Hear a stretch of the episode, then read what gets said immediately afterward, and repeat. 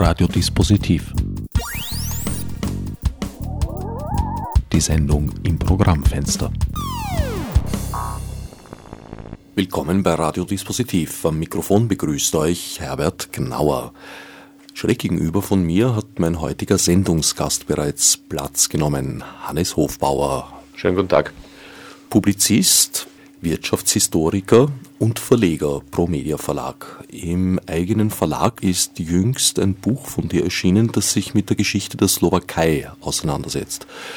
Morgen ist es soweit. Am 1.1. wird die Slowakei 20 Jahre alt. Ist das ein Grund für Feiern, für Sektkorken jenseits der Grenze? Sicherlich wird das ein Grund sein für Sektkorten zwischen Bratislava und Kosice.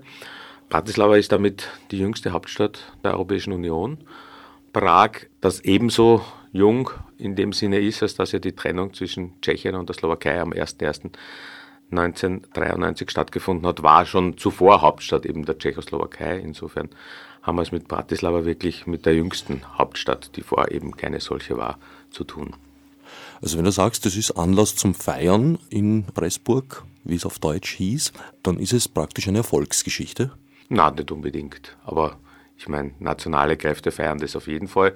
Und es ist auch nicht besonders nationalen Kräften nicht zu verübeln, wenn sie es feiern, weil das immer als Staatlichkeit ist, die es noch nicht so lange gibt und man dazu in irgendeiner Form Position bezieht und sicher jetzt nicht meint, es war ein, ein Missgriff, diese Trennung. Das, glaube ich, wäre auch zu weit gegriffen, es als solche zu interpretieren. Ich bin Baujahr 61, also ich bin den Großteil meines Lebens mit diesem Gesamtstaat, dem Zweierstaat Tschechoslowakei aufgewachsen. Und trotz familiärer Beziehungen nach Tschechien habe ich das eigentlich bis zur Trennung auch als Einheit wahrgenommen. Aber offensichtlich, wie ich nach Lektüre deines Buches nun weiß, ist dem nicht so gewesen. Na, historisch war das nie eine Einheit, außer eben 1918 bis 38 und dann wieder nach 45 also die bürgerliche äh, Tschechoslowakei in der Ersten Republik und dann die kommunistische, letztlich ab 68 haben sie auch dann das zweite SCSSR dazugegeben, des tschechoslowakisch-kommunistischen Landes. Aber historisch davor waren die Länder auch unterschiedlich zugeteilt. Also Böhmen und Mähren waren Kernländer der österreichischen Monarchie und die Slowakei war Teil Ungarns, also Oberungarn auch mit Ungarn über Jahrhunderte verwoben. Und das hat eine ganz andere Struktur auch ergeben, nicht nur in der Bevölkerung, sondern auch in der Wirtschaft zum Beispiel, während Mähren als Manchester, Brunnen als Manchester der Monarchie bezeichnet worden ist und eine lange industriegeschichtliche Tradition hat, ist in der Slowakei eigentlich Industrie im modernen Sinn erst nach dem Zweiten Weltkrieg unter kommunistischen Vorzeichen aufgebaut worden.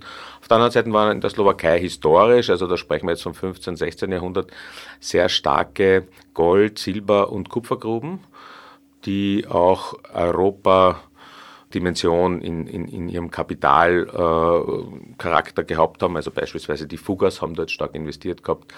Also es war jetzt nicht nur ein agrarisch geprägtes Land, aber überwiegend schon. Also Bergbau hat auch eine große Rolle gespielt. Genau. Wie in Tschechien ja auch.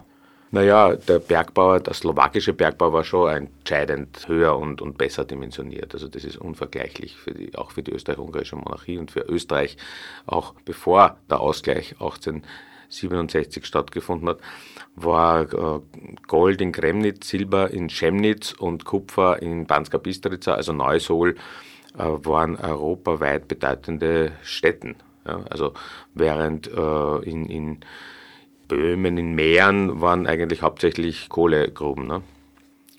Die Industrie, die sich danach 1945 entwickelt hat oder entwickelt wurde im zentralistischen Sowjeteinflussbereich war zu einem großen Teil eine schwere Waffenindustrie. Metallindustrie, Schwerindustrie, richtig. Also auch das Stahlwerk in Kosice, was ja immer noch funktioniert, derzeit als US-Steel geführtes Stahlwerk, also an Amerikaner verkauft, hat mit ukrainischem Erz beispielsweise gearbeitet, arbeitet immer noch mit ukrainischem Erz. Ist auch ganz interessant, du hast das eh schon angesprochen, diese Verbindung zur Sowjetunion. Auch tatsächlich, also die, die Breitspur der Eisenbahn führt bis Kosice also auch in die Tschechoslowakei damals hinein, weil ja wir nur die Normalspur haben in Westeuropa und, und Russland eben die Breitspur haben. Also das war schon sehr stark angebunden an in dem Fall ukrainische äh, Erzförderstätten. Also insofern ist äh, diese Industrie, die dann auf 45 aufgebaut worden ist, in einen Plan vonstatten gegangen, wo man der Slowakei zugeteilt hat, Schwerindustrie, Panzerproduktion in Martin, Waffenproduktion anderer Art und Weise, sogar Flugzeuge sind äh, erzeugt worden. Und äh, nach 89, 91 ist das dann eigentlich dem Konkurrenzkampf mit westlichen Firmen zum Opfer gefallen, indem Václav Havel als, als tschechoslowakischer Präsident noch so, so von einer Friedensidee geträumt hat und gemeint hat, Waffenindustrie braucht man nicht, die Welt soll friedlicher werden. Konversion hat er versprochen, rausgekommen ist, dass die Werke eigentlich geschlossen worden sind, die Leute arbeitslos geworden sind mit Arbeitslosenraten in der Mittelslowakei von 40 Prozent und mehr, also Mitte der 90er Jahre und auch heute sind sie noch ungefähr bei 30 Prozent. Aber die haben dann konstituiert, diese arbeitslos gewordenen Metallarbeiter, jene Gruppe von, äh, von Arbeitern, die im Westen der Slowakei dann den bedeutendsten Automobilcluster aufgezogen haben. Also kapitalmäßig nicht, das ist Volkswagen, Kia und Renault Peugeot, aber die produzieren äh, an die eine Million Auto pro Jahr in der Slowakei, mehr oder minder für ganz Europa. Ist diese Aufgabe der Waffenproduktion mit der Motivation, mit der Begründung der Friedenserhaltung oder Friedensausweitung nicht ein bisschen blauäugig gewesen auf der einen Seite, weil mit Waffen ja doch immerhin äh, sehr viel Geld verdient wurde und zweitens die schwere Waffenproduktion äh, eben nicht in Tschechien war, sondern in der Slowakei.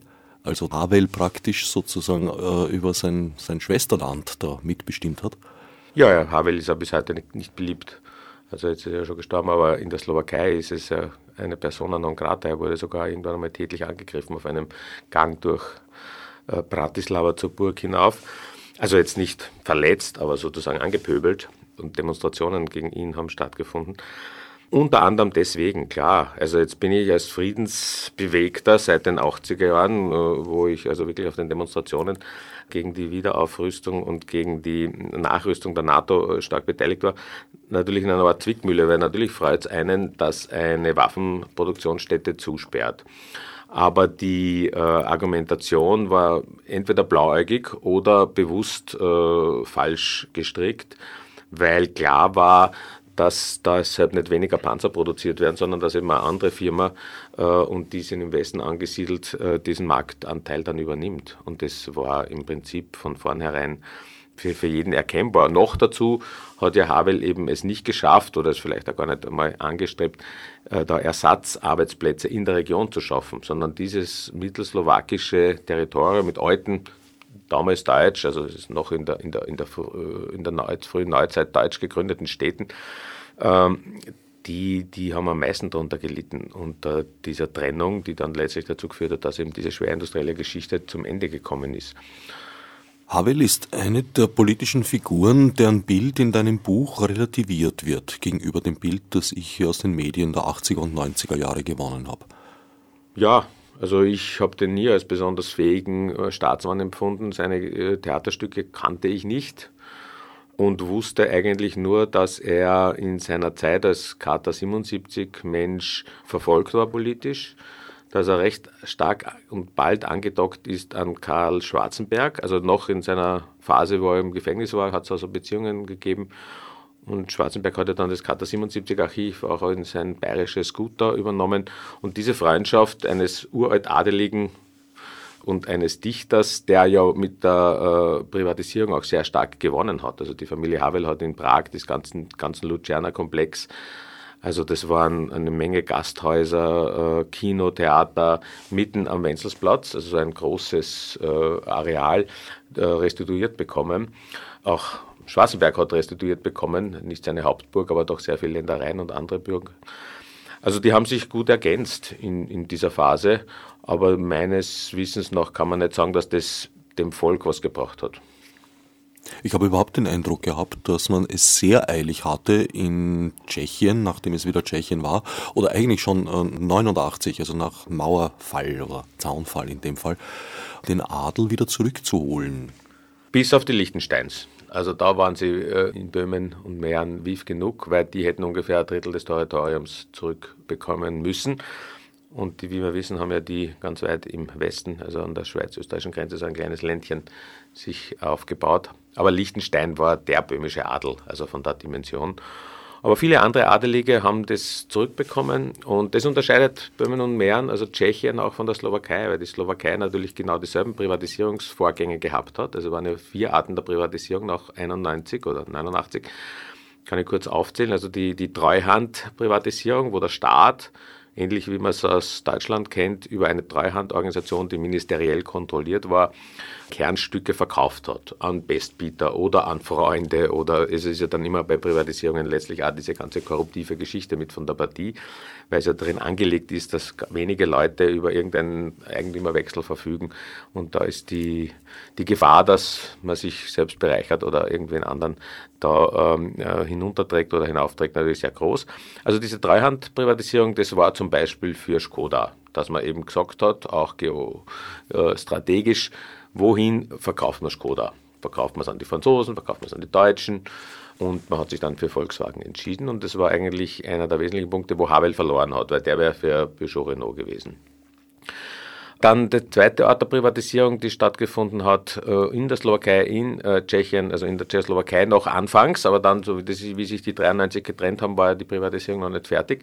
Also da hat es dann sozusagen noch einmal verkompliziert, als plötzlich zwei Staaten waren, in denen das abgelaufen ist, war eine Couponprivatisierung. Das war so eine Art volkskapitalistisches Modell. Jeder Staatsbürger, jede Staatsbürgerin bekommt ein Heftchen, wenn sie es will. Und ich glaube, es haben acht Millionen von den zwölf oder was haben es haben es genommen um ganz wenig Geld und hat aus diesem Heftchen heraus quasi Aktien in zu kapitalisierende Betriebe investiert. Aus dieser Nachfrage ist dann letztlich der Preis entstanden, kompliziertes Verfahren, sodass man dann gesagt hat, ich hätte gerne in der Brauerei ein bisschen einen Anteil und der andere hat gesagt, ja, mir genügt in der Näherei, würde ich gerne dabei sein und so.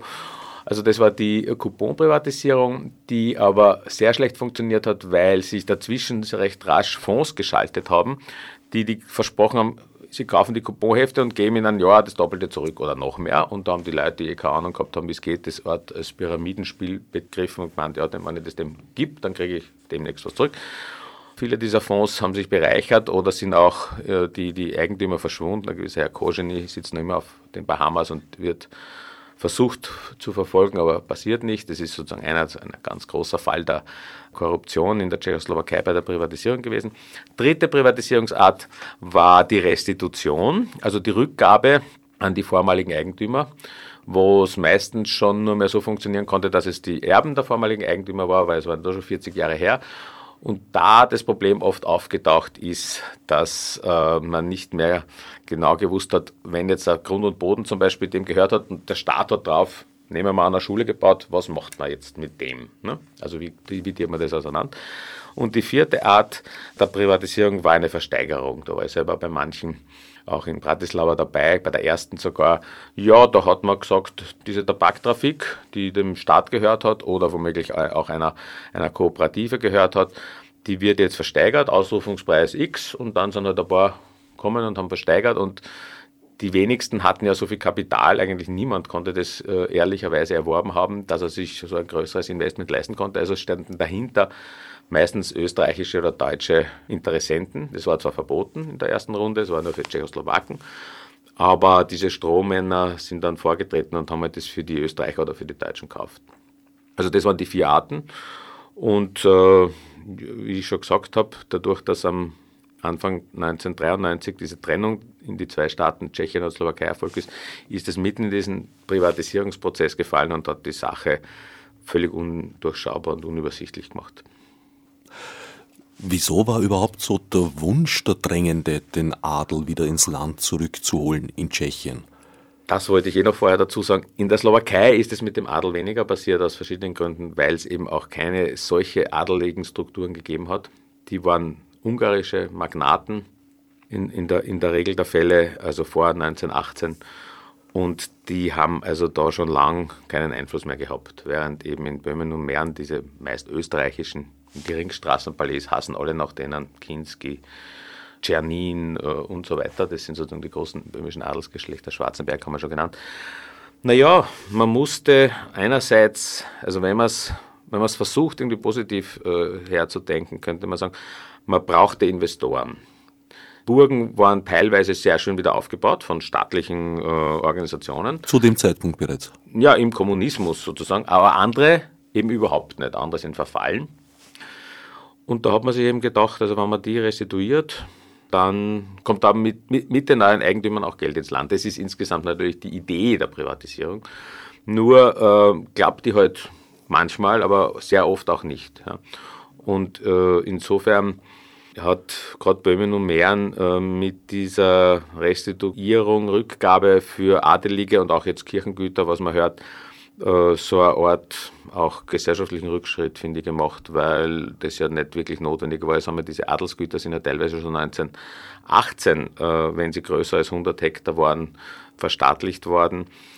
Also alles, was größer als 100 Hektar war, was natürlich bald davor ist bei so einem äh, Adelsgut.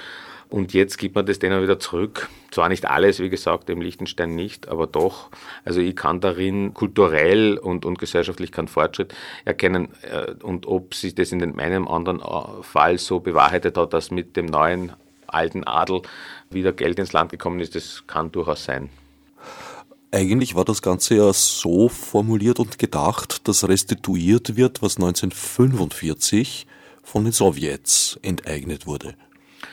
Also die Zeitschiene, bis zu der restituiert wurde, war im April 48, war sozusagen, glaube ich, der Zeitpunkt, wo man gesagt hat, alles, was bis dahin äh, enteignet worden ist, äh, ist außerhalb dieser Privatisierungsgesetze, weil es eben nicht kommunistische Enteignungen waren, sondern nationalsozialistische, aber jetzt nicht im deutschen Sinne, sondern im Sinne von Benesch, der war der Führer der nationalsozialistischen Partei, also hat nichts mit der NSDAP zu tun, sondern mit den Tschechen. Und die haben ja auch die Deutschen schon enteignet gehabt und eben auch abgeschoben, die sogenannte Vertreibung der Deutschen. Und wenn man jetzt gesagt hätte, alles, was ab 45 enteignet worden wäre, wird zurückgegeben, dann hätten 2, irgendwas Millionen Deutsche alle wieder über Tag gestanden und gesagt, also uns gehört die ganze Stadt Kroma und die darum liegenden Felder und, und, und. Und uns gehört eigentlich alle schönen Städte, zumindest die Gebäude. Und das hat man vermieden und hat damit hat mit dem April 48er Zeitpunkt gesetzt, wo man gesagt hat, erst in dieser kommunistischen Verstaatlichungsphase, die nehmen wir zur Kenntnis und äh, machen sie restitutionsfähig in dem Sinn, dass alle, die dann enteignet worden sind, das jetzt wieder zurückkriegen. Und wie kam da der Adel dann dazu, ja, der ja schon 1919 enteignet wurde? Das ist eine gute Frage. Also das sind eigene, da hat es ein eigenes Gesetz dann noch gegeben, eine Lex Schwarzenberg, gerade für den Schwarzenberg weiß ich das. Bei den anderen äh, würde ich meinen, waren das auch so eher so Mauscheleien und Absprachen. Ich kann mir ein bisschen rausreden äh, mit meiner relativen Unkenntnis in der Frage, weil ja mein Buch über die Slowakei geht und das jetzt alles böhmische und mährische Fragen sind. Aber ich weiß noch an Lex Schwarzenberg und das kommt sogar da bei mir vor, wo extra für den Kanzler, der war ja ein Kanzler unter Havel, dieses Gesetz erlassen worden ist. Verstehe, also es war eine Art Opt-in-Verfahren, weswegen man auch nicht die Problematik hatte, den Liechtensteinern zu erklären, wieso sie nicht mitspielen dürfen. Ja, man konnte das auch nicht, weil jahrelang, ich weiß nicht, ob es heute noch immer der Fall ist, die Tschechoslowakei, also nach dem, äh, nach dem Umbruch äh, diplomatische Beziehungen mit Liechtenstein nicht gepflegt hat, genau aus dem Grund. Also die waren verfeindet. Eine zweite Figur, die in deinem Buch etwas anders gezeichnet wird, als ich bisher eigentlich das Bild hatte, ist Havels slowakischer Gegenspieler Wladimir Mecha. Der Boxer. Ja, das, also von seiner Geschichte her ein Anwalt, der dann irgendwie 68 ein bisschen in Oppositionskreise gekommen ist. In der Slowakei war es nicht ganz so dramatisch wie teilweise in Böhmen und Mähren. Also man hat ganz wenige Leute nur eingesperrt oder so nach der äh, sogenannten Normalisierung, die die Repression nach 68 wieder eingeführt hat. Und insofern ist er dann, glaube ich, als Heizer irgendwo in Verwendung gewesen und hat sich trotzdem Wirtschaftsrecht weiter angeeignet und hat dann im Zuge dieser Wende 89, 91, äh, wie viele andere auch, Partei ergriffen, sowohl gegen die Kommunisten als auch für eine eigenständige Slowakei. Aus dieser, äh, dieser allgemeinen Bewegung, äh, die die Slowakei dann in die Unabhängigkeit geführt hat, äh, hat er die HCDS, also die Bewegung für eine demokratische Slowakei, als Partei gegründet und habe mit der sowohl vor wie nach äh, der Unabhängigkeitserklärung, also sowohl 92 wie 94 die Wahlen gewonnen. Warum er bei uns dann so in den Medien als böser Mann dargestellt worden ist, kann ich mir schon erklären und habe ja versucht, da aufzuzeigen, weil er, äh, anders als zum Beispiel Havel oder Klaus in Böhmen und Mähren, sehr stark auf der Bremse gestanden ist, was Privatisierungen, was äh, Deregulierungen im sozialen Bereich betrifft. Also er hat äh, auch erkannt, dass in der Slowakei die Lage schlechter ist und die Leute in eine prekärere Zukunft schauen, im Schnitt, als die in, in, in Tschechien und hat eine soziale Ader. Nicht nur gehabt, sondern auch soziale Gesetze gemacht, hat es verwoben, geschickt mit so nationalistischen, nationalen Einlagen, wenn man will, und hat aus dieser Bewegung, die eigentlich sozial und national gleichzeitig war, mit anderen Koalitionsparteien, also mit einer linken, die sogenannte Arbeiterassoziation, mit einer rechten, sehr radikalen, nationalistischen SNS, Slowakische Nationalpartei, diese Koalition geformt und gerade sein auf der Bremse stehen und gleichzeitig sein Schielen auch in die Richtung, dass er geopolitisch, außenpolitisch nicht einseitig nur sich der europäischen Gemeinschaft, die dann erst ein bisschen später zur Union geworden ist, ausliefert. Das hat ihm schlechte Noten in Brüssel äh, eingebracht. Er hat ja, ich habe mal ein Interview mit einem seiner Stellvertreter gemacht, der hat gesagt, also wir wollen zwar nach Westen uns öffnen und, und haben da Investoren, Volkswagen war schon 91 in der Slowakei und so, aber wir wollen nicht in den Knien auf die EU, so war da die Aussage. Ja. Und gleichzeitig war ein Programm der HCDS, dass die NATO-Mitgliedschaft für sie nicht in Frage kommt. Naja, da war es natürlich gegenüber Havel, der NATO wollen hat und, und ja, schon auf allen Vieren gerutscht ist, nur damit er irgendwo rein kann, eine andere Position. Havel und Klaus. Und Klaus, ja. Das Bild, das ich den Medien entnommen habe äh, von Major, ist eigentlich das eines instinktgesteuerten, schwer berechenbaren, autokratischen Machtpolitikers. Ja, äh, so ist es bei uns dargestellt worden. Ich meine, er hat dreimal die Wahlen gewonnen und immer recht erfolgreich. Die sind nie irgendwie angezweifelt worden, dass da irgendwas getürkt gewesen wäre. Also er hat die Leute vertreten, also dieses Drittel bis 40 Prozent, so 30, 40 Prozent der Stimmen. Das kann man ihm natürlich nicht vorwerfen. Autokratische äh, Herrschaftsform war zu der Zeit auch bei den christlich-sozialen, also beim Czarnogurski, das war so eine Zeit lang der Gegenspieler, äh, sehr üblich. Ich kann mich erinnern, wie die dann die Wahlen gewonnen haben, äh, 98. Äh, dann haben die beispielsweise alle Richter davor ihre Ämter enthoben. Ich glaube, bis zu die Schuldirektoren sind es jeden durchgegangen, ob der da bleiben darf und so. Also das ist insgesamt in Osteuropa in dieser Phase, wo, wo sich das Ganze äh, gesellschaftlich so geändert hat, überall so gewesen, dass wann wer an der Macht war, dann hat er geschaut, dass er für sich und die Seinen, also politisch und vielleicht auch ökonomisch, äh, was auf die Seite schaffen kann. Und das war beim Major sicher nicht anders. Er hat zum Beispiel äh, ausländische Investoren natürlich zugelassen, aber immer genau darauf geschaut, dass auch seine Leute quasi im Umfeld äh, an der Privatisierung irgendwie mitschneiden können. Das hat er nicht unterschieden von irgendwelchen anderen, die bei uns auch gut angesehen waren, aber unterschieden hat er, dass er ihm gesagt hat, in die EU nur mit bestimmten Bedingungen, also dass da erhalten bleibt, zum Beispiel gewisse äh, äh industrielle oder infrastrukturelle Positionen und die NATO wollte er nicht und das waren die Punkte. Und dann hat er natürlich auch einen Trumpf in der Hand gehabt, mit der Druschba, also mit der Gasleitung, die von Russland äh, über die Ukraine bis zu uns führt, übrigens schon seit den 60er Jahren, also mit dem Kommunismus gebaut, hat er, hat er gewusst, da kann er Druck ausüben. Ja. Das Atomkraftwerk hat er sich geweigert, von Siemens oder von den Amerikanern neu aufbauen zu lassen, Mochovce, sondern mit russischem Kapital und französischem Kapital operiert. Also er war immer ein bisschen quer. Ich, noch eine kurze Geschichte, wie er sich dann doch gewandelt hat, nämlich für die Wahlen 2002, wo er dann schon nichts mehr gerissen hat mit seiner HCTS. Also er ist schon noch, glaube ich, die zweitstärkste Partei gewesen, aber nicht mehr in die Regierung gekommen.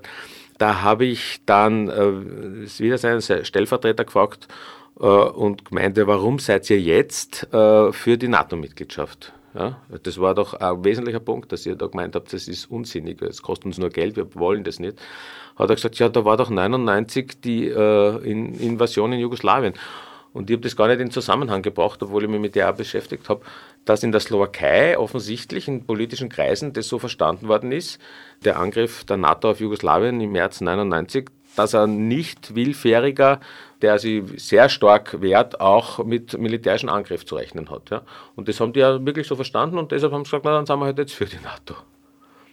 Major wurde auch teils unterstellt, dass er einen extrem nationalistischen Standpunkt hätte. Also das, glaube ich, ist nicht der Fall. Er war sogar äh, mitverantwortlich, um diese SNS, äh, die slowakische Nationalpartei, ein bisschen in die Schranken zu weisen. Er hat mit der koaliert, ja, aber er war nicht die treibende Kraft, die nationale Kraft. Im Gegenteil, er hat eigentlich immer, auch was die Ungarn-Politik betrifft, da keine besonders bösen Töne von sich gegeben. Er hat allerdings natürlich rassistisch, äh, anti-zigeunerisch, anti-Roma argumentiert, wie das fast alle in der Slowakei machen außer vielleicht die Kommunisten, die ganz klein und, und unbedeutend sind, indem er beispielsweise einmal so einen Satz von sich abgesondert hat, der recht radikal rassistisch war, äh, wie er gemeint hat, Sozialpolitik kann man mit äh, einem Volk nicht machen, wo die Großmütter selbst noch Mütter werden. Also das war schon sozusagen recht bös ja, gegen die Reproduktionskraft der Roma. Und das ist auch bei uns entsprechend kritisiert worden, medial, hat er einen über die Rübe gekriegt, auch verständlich. Wie allerdings dann kurz darauf die konservativ-liberale Regierung, damals unter Zorinda an die Macht gekommen ist und ihrerseits sämtliche Sozialgesetze gecancelt haben, die die Roma eigentlich notwendig gebraucht haben, um zu überleben und das so radikal getan haben, dass es dann im äh, Februar 2004 zu Unruhen und zu Hungerrevolten im Osten der Slowakei gekommen ist. Da haben also in mehreren Städten und, und, und in vielen kleinen Städten, vor allem im Osten, Trebischow zum Beispiel ganz besonders, äh, Mütter mit Kindern und Jugendlichen die Supermärkte überfallen, also Roma, um zu essen zu kriegen, weil die einfach sonst verhungert werden. Und die haben dann Sondereinheiten äh, geschickt, diese liberal-konservative Regierung, und haben die niedergetögelt mit Schlagstöcken und Elektroschockern. Und da ist nirgendwo gestanden, dass das sich irgendwas gegen die Roma richten würde, sondern da hat man bei uns das hat man quasi äh, akzeptiert in den Medien. Naja, wenn so aufständische, aufrührerische Menschen sind, die muss man schon irgendwie zur Raison bringen. Also da war die Wahrnehmung auch so, dass wenn der Major was Rassistisches gesagt oder gemacht hat, dann war die Aufregung. Aber wenn jetzt die Konservativen das gemacht haben, dann hat man das eigentlich nicht so interpretiert. Die Roma sind eine von mehreren Minderheiten, die es gibt in der Slowakei. Ja, die starke Minderheit ist die der Ungarn mit 600.000 Leute, ungefähr ein Zehntel oder 12 Prozent fast der Bevölkerung, äh, wohnen äh, auch geografisch äh, sehr überschaubar im Süden und Südosten. Ist historisch geschuldet, weil eben Ober-Ungarn immer ungarisch war und dort haben immer schon die Ungarn gewohnt. Also jetzt können wir zurückgehen bis ins Großmährische Reich, da hat es natürlich noch keine Ungarn gegeben, so äh, im 9. Jahrhundert, aber äh, wie dann auch der Schlacht am Lechfeld 955 die äh, madjarischen Reiter bis in den Karpatenbogen hineingeritten sind und dort sich angesiedelt haben, äh, hat sich dieses Ungarn in der Form ungefähr äh, bevölkerungspolitisch so konstituiert.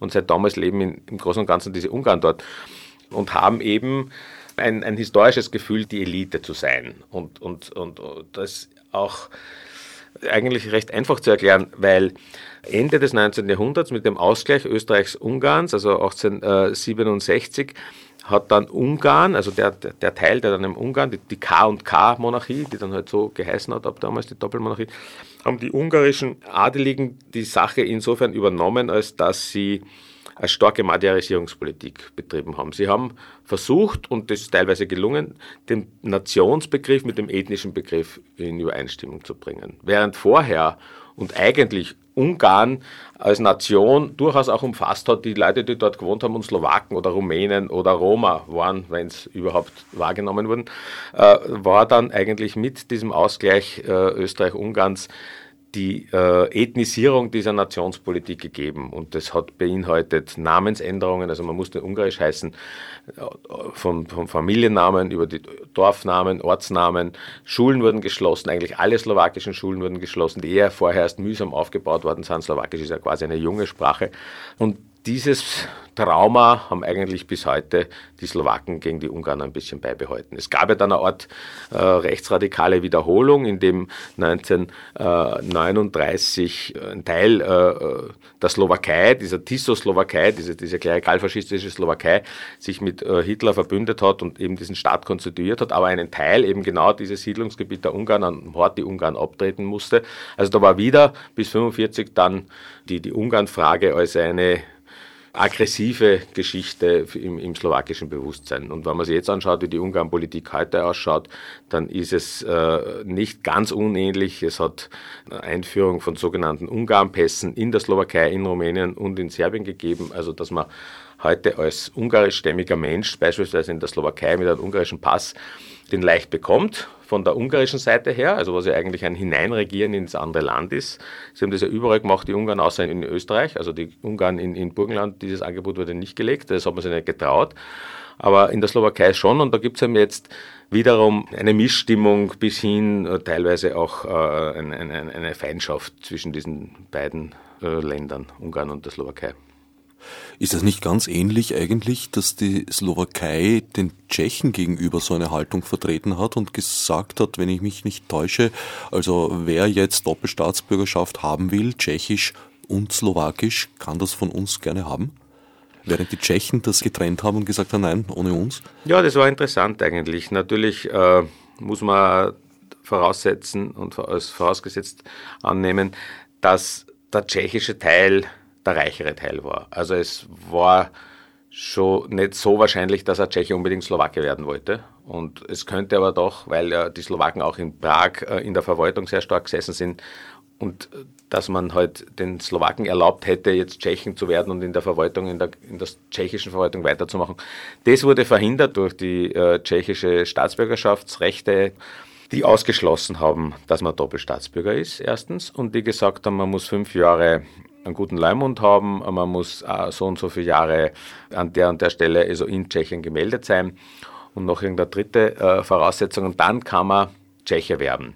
Während die Slowaken haben gesagt, bei uns kann jeder, der Tschechoslowake war, auch Slowake werden. Nur durfte er dann natürlich nicht mehr Tscheche werden, weil er dann in Tschechien nicht anerkannt wurde. Es hat einen einzigen Fall gegeben, einen politischen Fall von Petr Uhl, ein, ein, ein, ein, linker Journalist, der auch die Charta 77 unterschrieben hatte und dafür länger im Gefängnis saß.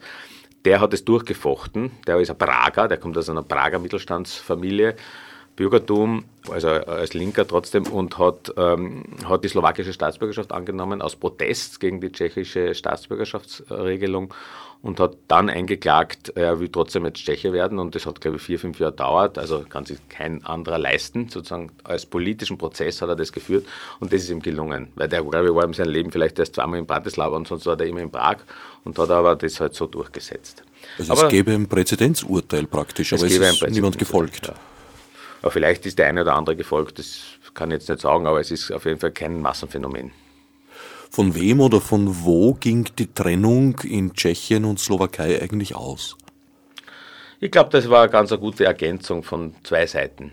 Es hat vor allem Václav Klaus äh, so als liberaler und, und, und, und streng ökonomisch denkender Mensch wahrscheinlich durchgerechnet, wie teuer diese kriselnde Schwerindustrie in der Slowakei einem gemeinsamen Staat kommt und verschiedene andere Faktoren, Landwirtschaft äh, in, in, der Slowakei, wie kommen die mit der in die EU und so.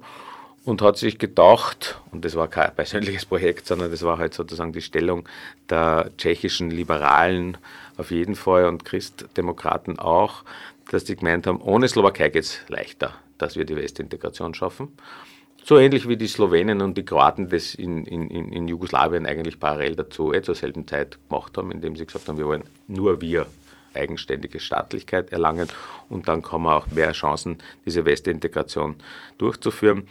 Und in der Slowakei hat es korreliert mit diesem Mecia und seiner Gruppe HCDS, Bewegung für eine demokratische Slowakei, die gemeint haben, wir wollen nicht unbedingt äh, unabhängig sein, das war nicht deren Begehren, aber wenn es sozusagen diese Konstellation gibt, dann haben wir die Chance, einen Staat zu etablieren und wir selber werden Staatsführer. Also das ist sicher sozusagen dieses ganz einfache Argument, dass man was wird. Ja, man, ein Staat ist Bratislava Hauptstadt plötzlich. Also war 1918 mit der Straßenbahnanbindung fast nur ein Vorort von Wien und jetzt plötzlich Hauptstadt. Das ist schon was und das hat sich ganz gut, glaube ich, ergänzt. Und dass es zu keinem Referendum gekommen ist, was vielfach kritisiert worden ist, auch von mir eigentlich, haben wir gedacht, wir müssen es doch zumindest abstimmen. Weil die Volksbefragungen haben ergeben, dass weder in Böhmen-Mähren noch in der Slowakei eine Mehrheit für die Trennung ist. Also es war knapp, aber man hätte wahrscheinlich die Mehrheit nur schwer gefunden. Und warum haben die das nicht abstimmen lassen? Da habe ich schon einige äh, äh, Stimmen jetzt in der letzten Zeit, wie ich mich da jetzt mit dem Slowakei-Buch beschäftigt habe, gehört, die mir dann im Nachhinein eigentlich vernünftig vorkommen sind, weil die parallel gesehen haben, was in Jugoslawien passiert, 91. Ja. Im, Im Juni 91 haben sie angefangen zum Schießen in Slowenien und in Kroatien kurz darauf. Und da haben sie sich wahrscheinlich gedacht, oder das haben die gesagt, ja, wenn wir jetzt da ein Referendum abhalten, dann spaltet es das Land. Die Hälfte will, die Hälfte will nicht. Und ob das jetzt dann 54 zu 46 äh, oder umgekehrt ausgeht, auf jeden Fall, wir haben ein Problem. Ja, weil dann fühlen sich sehr, sehr viele gedemütigt, in ihrer Meinung nicht wahrgenommen und haben das quasi völlig undemokratisch durchzogen. Also finde ich bedenklich, aber das hat schon was für sich, das Argument, dass man das nicht wollte, das jetzt zur Disposition zu stellen und sagen, jetzt überlegt euch, ob es so ist oder nicht. Ne? Also Sie haben die Emotionalisierung gefürchtet.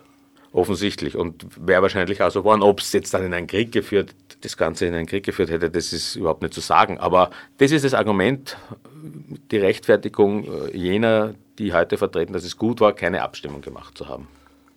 Also sozusagen durch Leugnung der demokratischen Prinzipien eigentlich dann unterm Strich was, was Positives erreicht? Ja, kann man vielleicht so interpretieren. Ich, ich, mir fällt jetzt spontan äh, die Ukraine ein. Auch ungefähr zur selben Zeit hat es zwei Referenten gegeben. Gorbatschow, das letzte Sowjet-Referendum äh, zur Beibehaltung der Sowjetunion. Das eine war, glaube ich, im Frühjahr und das andere im Herbst 91. Also dieses Gorbatschows Referendum, sagen wir im Frühjahr, wenn ich mich nicht irre, und da waren über 80 Prozent der Ukrainer für die Beibehaltung der Sowjetunion. Aber das wurde uh, sowjetweit uh, betrieben, dieses Referendum.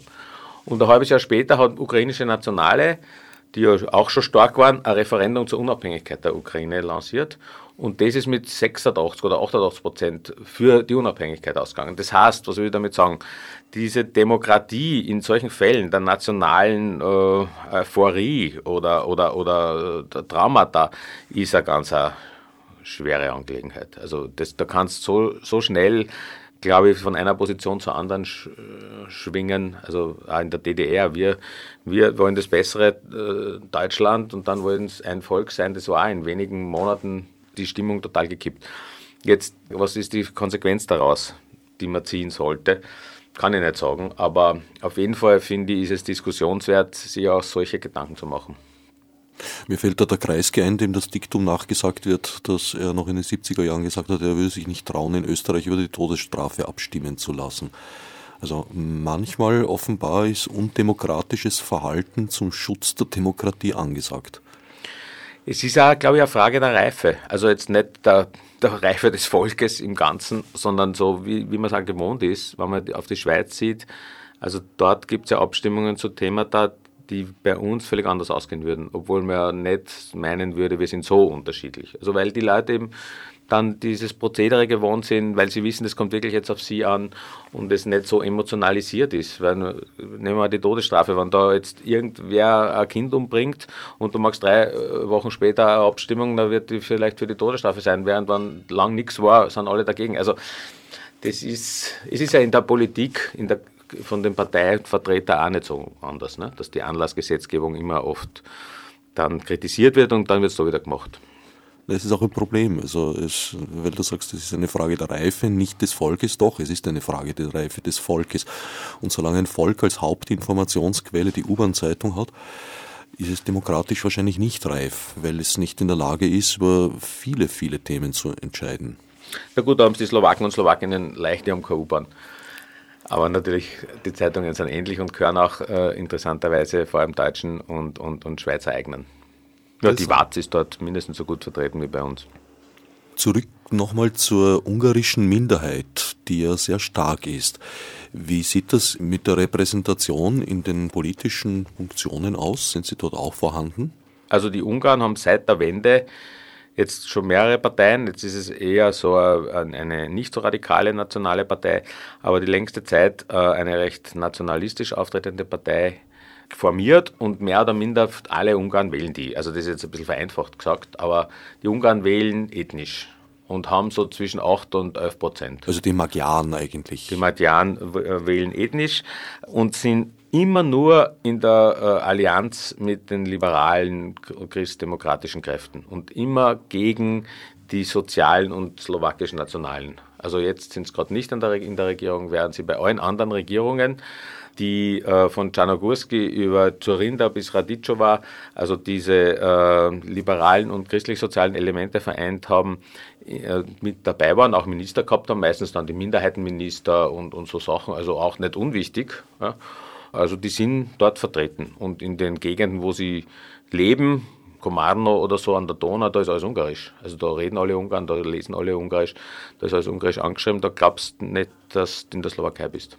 Also es ist keine unterdrückte Minderheit. Es ist keine unterdrückte Minderheit in dem Sinne. Es hat äh, also es, es, sie fühlen sich deshalb unterdrückt, weil sie Privileg, ihrer Privilegien über die Jahre vielleicht beraubt worden sind. Ja, aber verglichen mit äh, Minderheiten in anderen westeuropäischen Ländern sind die überhaupt nicht unterdrückt. Ja. Gab es da nicht auch mal so eine Retourkutsche in Sachen Namensänderungen, also in dem Fall dann vom Ungarischen ins Slowakische und auch zweisprachige Ortstafeln, was uns nicht Ja, ja, das, das gab es unter einer Mädchenregierung, die dann gesagt haben, es müssen die Namens äh, slawisiert, slowakisiert werden. Auch die ungarischen, das hat sich dann äh, aber über die Jahre nicht durchgesetzt. Äh, also es ist nicht der Fall. Aber es war der Versuch da, ich glaube teilweise auch äh, Gesetzeswerdung, ob, ob, der dann jeweils ratifiziert worden ist, das ist, entzieht sich jetzt meiner Kenntnis, aber es kann sein. Und das ist ja insofern von einer besonderen Ironie, als dass ja die slowakischen äh, Nachnamen sich deklinieren, wie andere äh, slawische auch, nicht alle. Aber also wenn jetzt ein Herr Krall äh, verheiratet ist mit einer Frau, dann heißt die Frau nicht auch Krall, sondern Kralova war zum Beispiel. Die Familie würde Gralovi heißen, also das ist also die Mehrzahl. Und wenn man jetzt auf der ungarischen äh, Seite sich das anschaut, da ist ja auch die Namensgebung der Frau, zumindest die traditionelle Namensgebung, die von konservativen Ungarn äh, nach wie vor durchgeführt wird, so, dass die Frau den, äh, als, als Nachname oder eigentlich annimmt den Vornamen des Mannes mit dem angehängten Ne, also Frau vom Josef, ja, Josef Ne. Und weil man jetzt auf dem Klavier äh, nationalistische Namensgesetze macht, dann ist das natürlich endlos von weit betrachtet lustig, aber für die Leute natürlich äh, eigentlich katastrophal. Wie ist das Verhältnis zum Orban-Ungarn?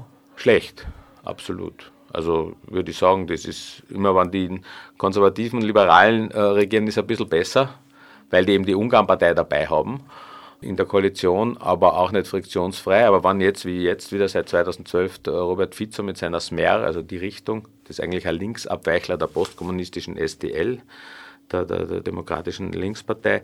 Wann der jetzt regiert, wie er es tut, dann ist das ein schlechtes Verhältnis. Ja. Wie sieht das in der Realität aus? Gibt es da Ansprüche?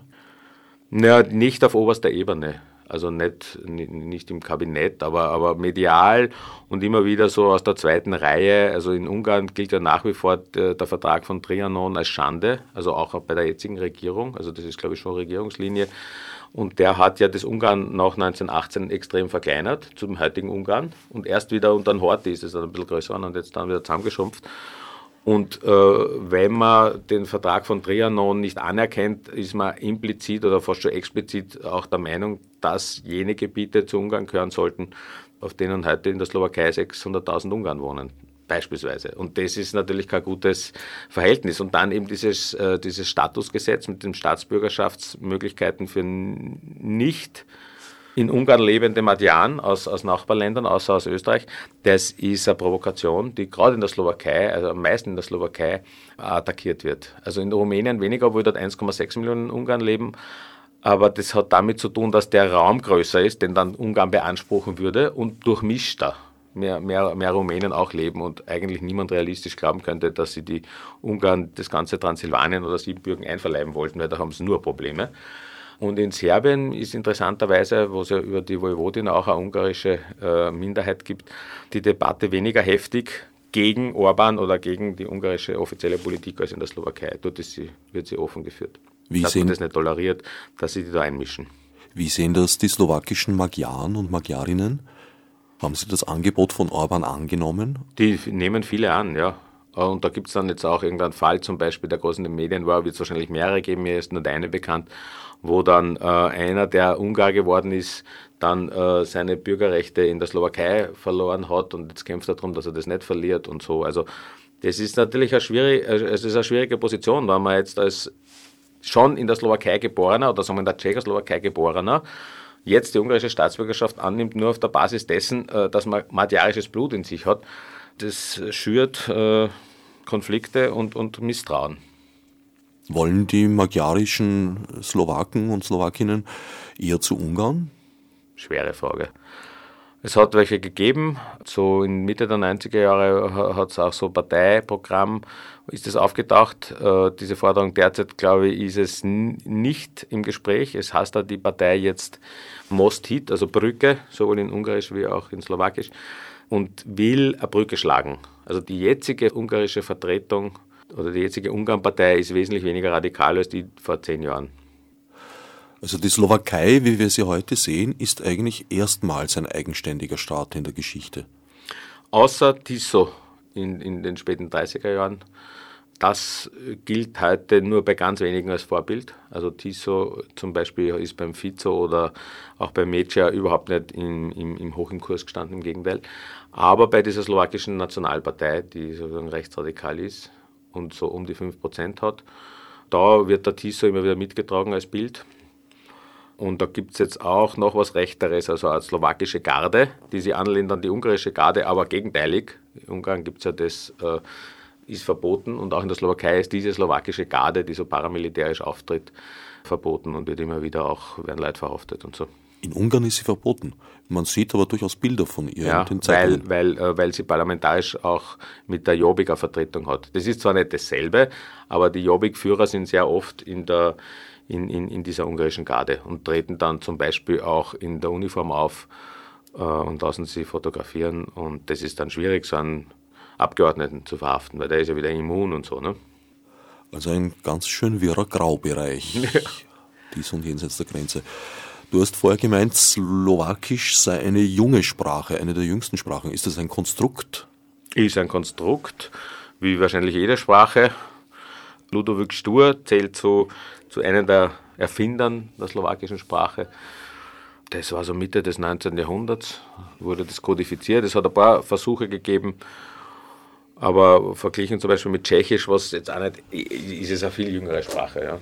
Und, und ist auch von der Literatur nicht so reich natürlich, weil es ja nicht so viel gibt. Ist das eine Zusammenziehung regionaler Dialekte? Ja, oder? ja, ja. Ich wüsste jetzt nicht auswendig, welche Dialekte dann letztlich da ausschlaggebend waren. Ich glaube, es war irgendein Dialekt bei, im, im Osten, aber das könnte ich jetzt nicht genau sagen, der dann letztlich kodifiziert worden ist als slowakische Sprache. Ja. Und hatte schon von vornherein natürlich den Impetus, sozusagen ein Nationalbewusstsein zu entwickeln. Ja, absolut. Die ganze Zeit der vormärzlichen 1848 davor war ja der Aufschwung der Nationalbewegungen überall, auch bei uns im Westen. Und das war in dem Kontext zu sehen, sicher. Wiedergeburt. Und das Wieder hat sich bezogen mehr oder minder auf, ein, auf einen Mythos des Großmährischen Reiches. Da habe ich schon angesprochen gehabt, 9. Jahrhundert, spätes 9. Jahrhundert, die erste slawische Reichsbildung in Mitteleuropa. So in der Gegend, mährisch, also äh, Morava entlang, der Mach, mit Mittelpunktsorten wie Nitra, Neutra oder Devin, die Burg, die da an der Mach-Donau-Mündung liegt und die slowakische äh, Politik bezieht sich heute ein bisschen drauf. Ja. Also die, die, pflegt diesen Mythos. An mehreren Symbolen ist es zu erkennen. Erstens ist in der Präambel der Verfassung von dem Großmährischen Reich die Rede. Und zweitens steht jetzt seit ein paar Jahren vor der Burg in Bratislava das Vetobluk auf dem Pferd, Reiterstandbild. Und das war sozusagen der gewichtigste Fürstenführer dieses Großmährischen Reiches. Inwiefern ein Mythos? Weil äh, das zweifellos eine slawische Reichsgründung war, aber keine slowakische. Weil Slowakisch war damals genauso unbekannt wie Tschechisch oder Polnisch oder so irgendwas. Also das hat sich ja erst dann im 19. Jahrhundert in dem Sinn als Nation verstanden, wie wir es heute sehen. Deshalb meine ich es ein Mythos.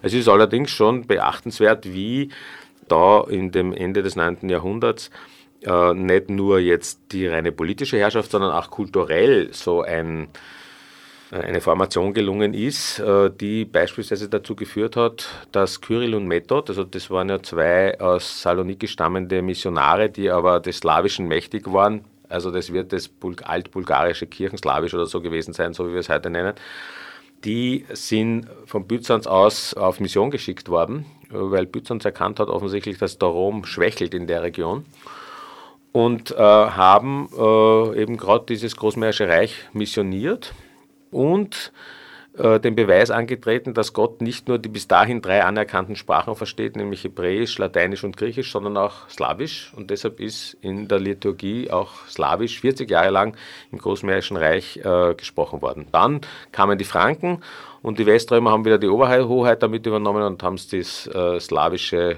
aus der Liturgie wieder gestrichen. Wie würdest du diese 20 Jahre Slowakei subsumieren als Entwicklung? Ich würde sagen, es ist anders als die umliegenden Länder Tschechien, Polen und Ungarn insofern von Interesse, als dass es in zweifacher Hinsicht eine doppelte Orientierung gibt, die diese Slowakei da mit großen Pendelbewegungen eigentlich äh, durchgeführt hat.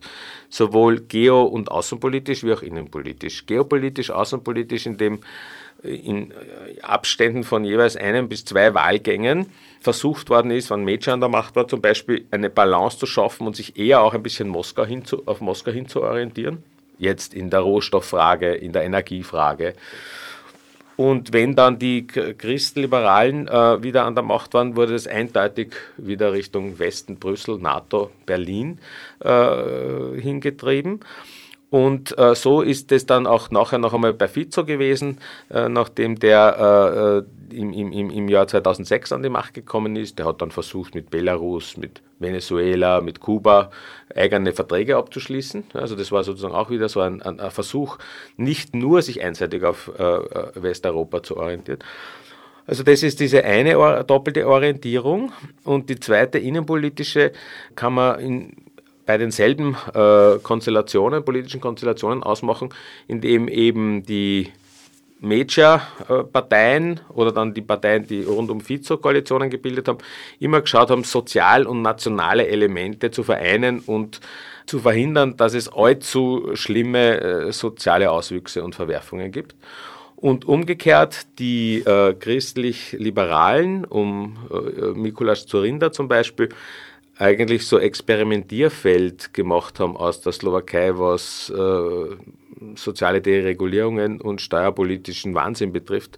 Also 2004 wurde zum Beispiel die Flatex mit 19 Prozent eingeführt, also alle Steuern auf 19 Prozent. Das hat die Erhöhung der Mehrwertsteuer beinhaltet und die Senkung der Körperschaftssteuer und aller Unternehmenssteuer. Also das war sozusagen ein Paradies für Investoren, weil man nur mehr 19 Prozent zahlen musste für jeden Lohn, für alles einfach. Gleichzeitig wurden Arbeitsgesetze außer Kraft gesetzt. Äh, es wurden äh, Arbeitsschutzbestimmungen. Nein, nicht nur Schutzbestimmungen. Es wurde zum Beispiel toleriert, dass Tesco-Mitarbeiter, also Lagerarbeiter oder Regaleinräumer als Ich-AGs selbstständig geführt wurden und da waren sozusagen keine Abgaben mehr zu leisten im, im arbeitsrechtlichen Sinn. Es wurden die, das Gesundheitswesen vollständig privatisiert. Und also das waren sozusagen wirklich Laboratoriumszustände. Und dann kam wieder die Gegenbewegung, Fico 2006, mit einem explizit antiliberalen Wahlkampf, in dem er gesagt hat, aus für die Flat Tax, Wiedereinführung der progressiven Besteuerung, äh, Rücknahme der Privatisierungen, Stopp der Privatisierungen, die im Gange waren. Wir erinnern uns, damals der Flughafen Bratislava hätte vom Flughafen Wien übernommen werden sollen, da waren alle aufgeregt, weil das jetzt nicht funktioniert, weil die da den anderen gewählt haben und so. Also diese Pendelbewegung auch hier eine, eine zweifache Orientierung. Einmal mehr sozial-national und einmal mehr ultraliberal. Und das ist äh, jetzt eine lange Antwort auf die kurze Frage gewesen, was das Spezifische an der Slowakei ist. Aber wie würdest du das subsumieren? Ist die Entwicklung, ich meine, es hat eine gewisse Stabilität offenbar erreicht. Ja, ich glaube, es hat sich auch, und das haben wir im Untertitel so äh, genannt, Müh der mühsame Weg nach Westen heißt der Untertitel.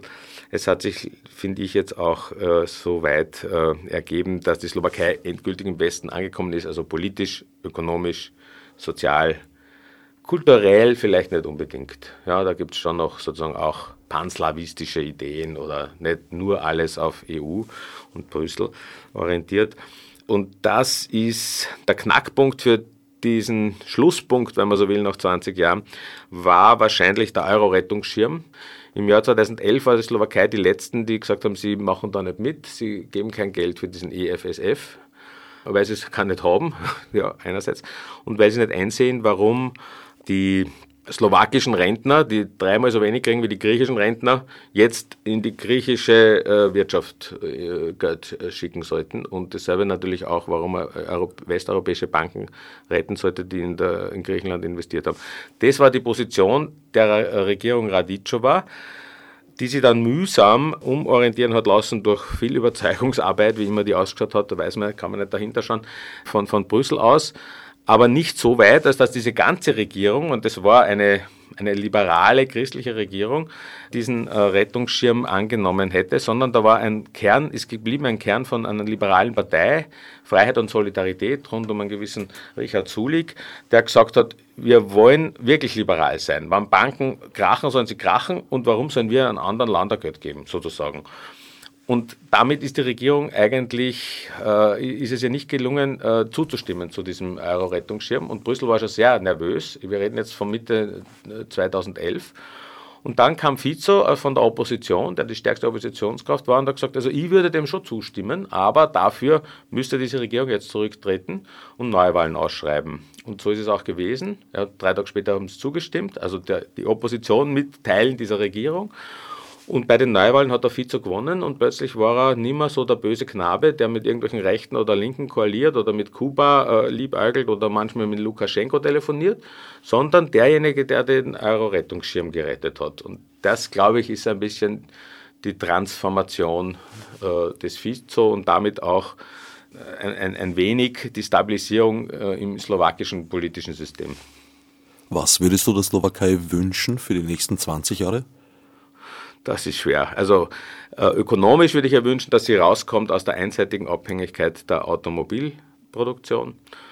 Der, der Wunsch ist sehr unrealistisch, dass er erfüllt wird. Er wird dann erfüllt, wenn die Karawane der, der Produzenten äh, weiterzieht in noch billigere Produktionsstätten. Aber was dann passiert, ist ja nicht unbedingt nur, muss nicht unbedingt nur besser sein. Also eine Diversifizierung der Industrie, das wäre absolut wünschenswert ist sich auch sehr viele Leute bewusst, Gewerkschafter, aber auch äh, Fizo und, und, und, und, auch die Konservativen wissen, dass das keine gute Ausgangsposition ist. Nur wie soll man es wirklich ändern? Ja, sozial würde ich wünschen, dass sie nicht mit einem durchschnittlichen Rentenniveau von 380 Euro auskommen müssen, was ja eigentlich verheerend ist, bei Preisen, die schon ziemlich ähnlich unseren sind. In vielen Bereichen genauso. Und kulturell, also wenn wir jetzt schon nach Weihnachten sind, ist der Wunsch äh, bis zum nächsten Weihnachten ja noch lang hin, dass diese ungarisch-slowakische Frage nicht die ganze Zeit die Beziehungen so belastet. Mir bleibt gerade noch Zeit für eine flotte Verabschiedung auf der Hinterhand. Mein Studiogast war Hannes Hofbauer, gemeinsam mit David X. Noack, Autor des eben besprochenen Buches Slowakei, der mühsame Weg nach Westen im Promedia Verlag erschienen, empfohlen allen politisch interessierten Menschen und jenen, die es werden wollen.